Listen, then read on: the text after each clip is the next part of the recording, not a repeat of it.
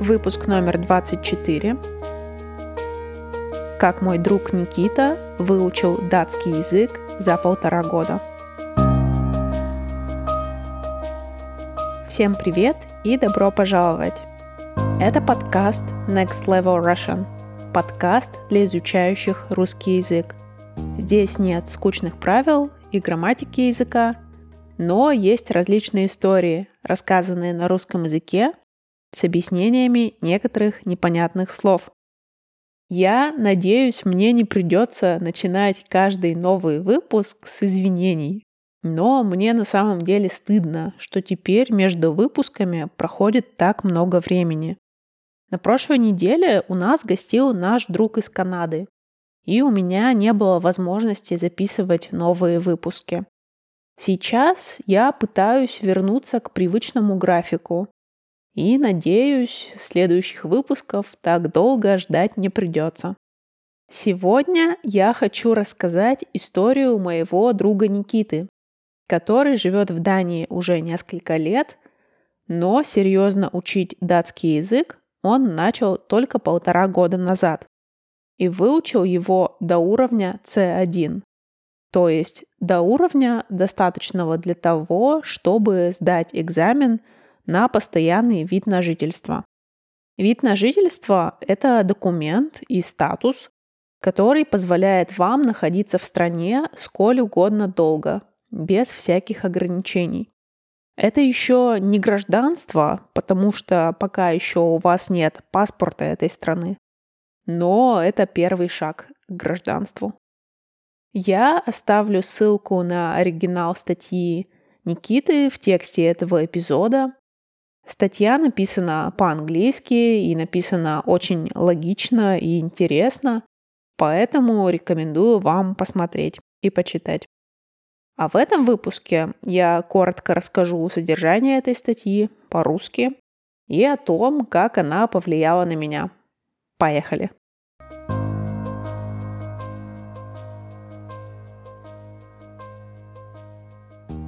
Вы, возможно, сейчас скажете, что датский язык проще русского языка. Да, возможно, это так. Но методы, о которых Никита пишет в статье, они универсальны. Они работают для любого языка. В случае с русским, возможно, у вас это займет больше времени, чем полтора года. Но главное, что эти методы работают, и вы будете видеть прогресс и результат. Никита начал учить датский, потому что понял, что, скорее всего, останется в Дании дольше, чем планировал. Но, несмотря на то, что датчане идеально говорят по-английски, незнание датского делает жизнь здесь грустнее. Когда вы не говорите на местном языке, вы не можете читать таблички на улицах или местные новости, не можете сходить в театр, или понять, о чем говорят люди в столовой. Как и все новички, Никита начал с дуалинга и групповых занятий в языковой школе. Он пишет, что дуалинга был пустой тратой времени, и что он до сих пор ждет того момента, когда он сможет использовать фразу «фиолетовый жираф читает газету» в реальном разговоре с другим человеком. Наверное, это многим из вас знакомо. Мне точно. Групповые занятия чуть более эффективны, чем дуалинго. Но в группе, где занимается 20 человек, вряд ли вы будете получать много внимания со стороны учителя. Также вы практикуете диалоги с другими студентами, но это очень-очень далеко от реальных жизненных ситуаций потому что вы знаете, что они собираются сказать, они знают, что вы скажете в ответ, и это даже не принимая во внимание произношения.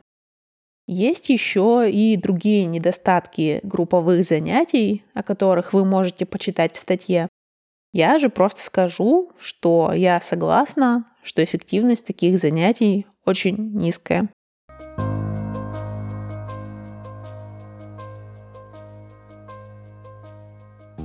В итоге Никита бросил дуалинго и групповые занятия и начал учить язык по методу Fluent Forever, о котором я уже рассказывала в этом подкасте. Это был выпуск номер 7. Можно ли выучить русский язык с помощью Duolingo? Послушайте, если еще не слушали.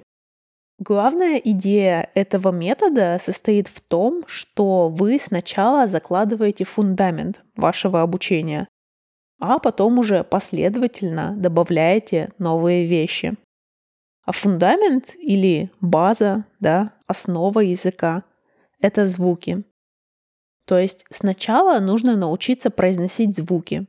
Например, в русском языке все эти «ы», «щ», «р», разницу между твердым и мягким знаком и так далее.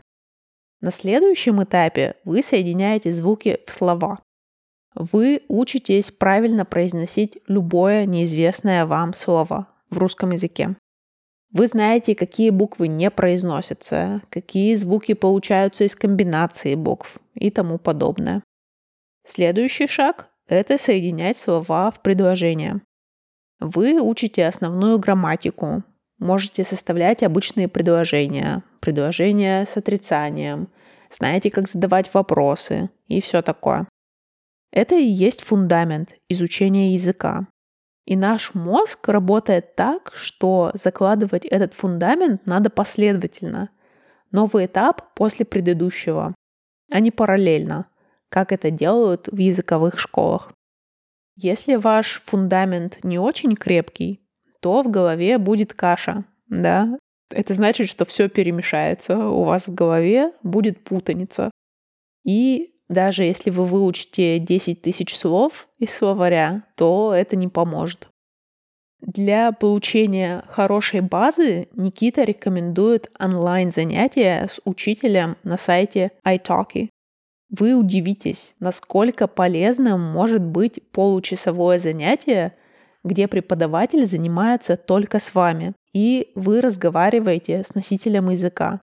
Хороший преподаватель может указать вам на ошибки в произношении и посоветовать, как их скорректировать.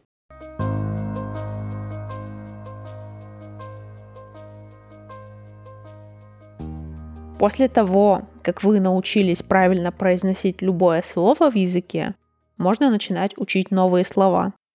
Словарный запас – это ключ ко всему тому, что вы хотите сказать или послушать на иностранном языке. Научно доказано, что система интервального повторения отлично работает для запоминания информации. Это то, что Никита рекомендует для запоминания новых слов. Он рекомендует несколько приложений в тексте статьи, главное из которых – это программа Anki. Программа будет показывать вам слова на английском, а вы будете вспоминать перевод на русский. И в зависимости от того, сложно или легко было вспомнить это слово, программа в следующий раз покажет его раньше или позже. Фишка в том, что этот метод реально тренирует вас вспоминать слова. А это именно то, что нужно, когда мы пытаемся говорить на иностранном языке. Мы пытаемся вспомнить нужное слово, когда хотим что-то сказать. Тысяча самых часто употребляемых слов – это хороший старт. Именно с этого все рекомендуют начинать. Другой момент обучения – оно не должно быть скучным. Если вам не нравится читать книги про какого-то Васю, который приехал в Москву учиться и как он ходит в магазин, не читайте такое. Читайте и смотрите то, что вам интересно. Никита в своей статье рекомендует плагин для браузера Chrome, который работает вместе с Netflix, и это очень полезная штука для просмотра сериала а, с субтитрами на двух языках одновременно. Поначалу смотреть и читать на иностранном языке будет болезненно, медленно и трудно, но со временем станет лучше. Вы сами увидите, какого прогресса вы достигнете.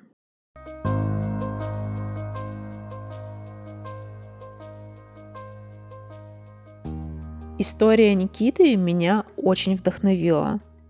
Я тоже разочаровалась в бесплатных курсах, потому что они отнимали у меня по три часа в неделю, а результата я не видела. А еще я начала работу в почти полностью датской компании, где рабочий язык английский, но люди часто говорят между собой по-датски. Эта ситуация очень замотивировала меня более серьезно отнестись к изучению датского языка. И я начала заниматься с преподавателем на iTalki по рекомендации Никиты, и я безумно довольна.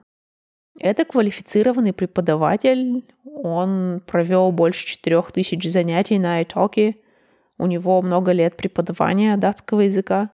И на первых же занятиях он увидел ошибки, которые в языковой школе мне никто никогда не исправлял. И с произношением.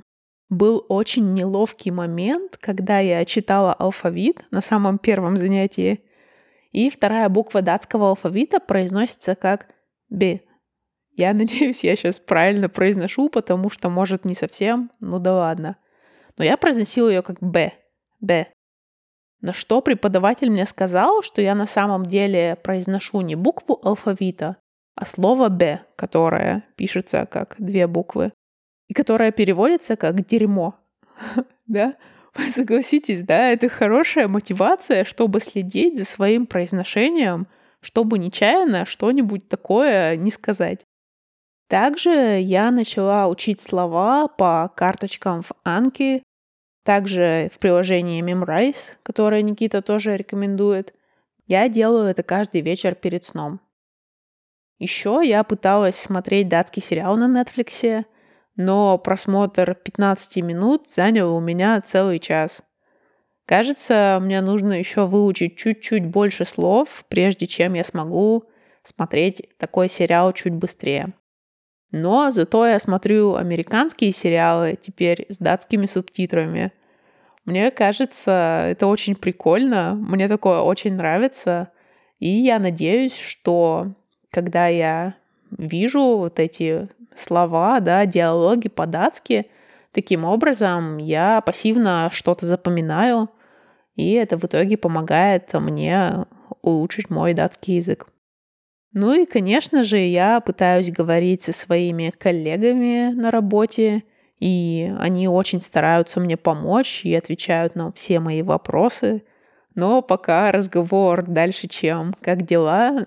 не заходит. Надеюсь, дальше будет лучше. На этом все на сегодня. Надеюсь, вас тоже вдохновила история Никиты.